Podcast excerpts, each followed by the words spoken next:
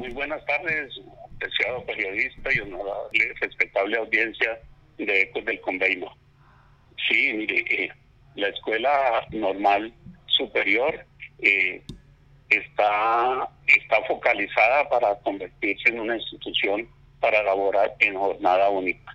Por tal motivo, desde el mes de agosto del año pasado comenzaron las obras adicionales a, para, para la jornada única.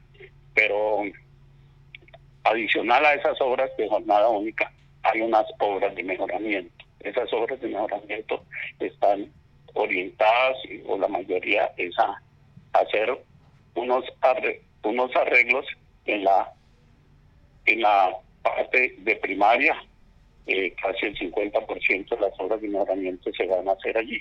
No las han realizado, entonces eh, están por comenzarlas a, a llevarlas a cabo.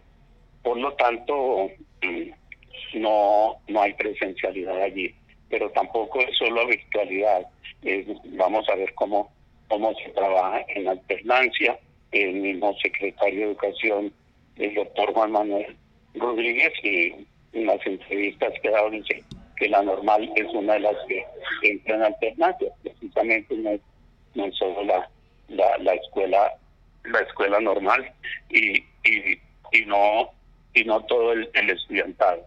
Estamos trabajando en presencialidad eh, cerca al 80% de estudiantes.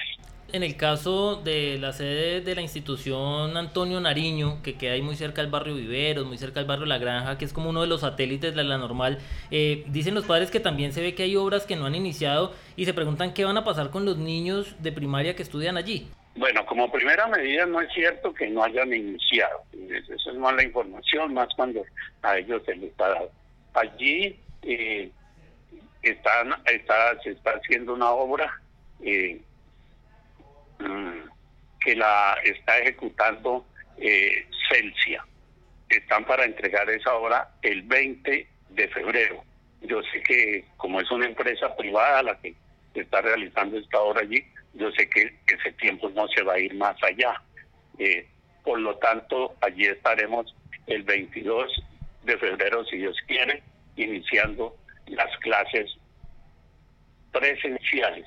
Eh, sin embargo, eh, allí funciona doble jornada, pero el centro piloto, que es otra sede de la escuela normal, no, ya satélite no se maneja como tal, se habla de sede, centro piloto es otra sede que es la que queda en la ambalada, más arriba de las 37. Allí funciona nada más jornada de la mañana y están en completa presencialidad.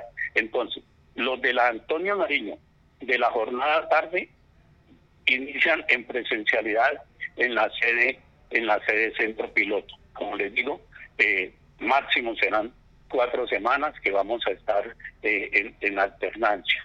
Eh, una vez la, las la sede Antonio Nariño, jornada tarde, pase a su sede eh, que le corresponde, eh, manejaremos la alternancia con, con algunos grupos desde aquí, desde los de la sede central, vamos, porque allá tenemos ocho aulas y, y en la sede central hay 18 grupos, pero esos 18 grupos, tres grupos son del grado de transición, que esos están en completa presencialidad. Yo desde el año pasado le he estado, diciendo eh, que la que la presencialidad no no es no no es una no es una obligación, es algo que hay que hay que hacerlo porque no hay otra alternativa. Nosotros no podemos seguir teniendo los niños los niños en la casa.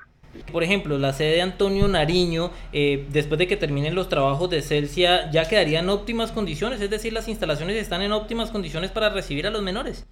Sí, señor. Eh, en realidad que están haciendo un excelente trabajo allí, eh, además de, una inversión que se hizo el año pasado por 15 millones de pesos mm, que se envió a través de, de FOME y que había que invertirlos en el mes de diciembre. Esos se invirtieron eh, cubriendo una una plancha que había y que eso hacía que se dieran algunas humedades en los salones, entonces eso queda totalmente eh, bien, sí, señor.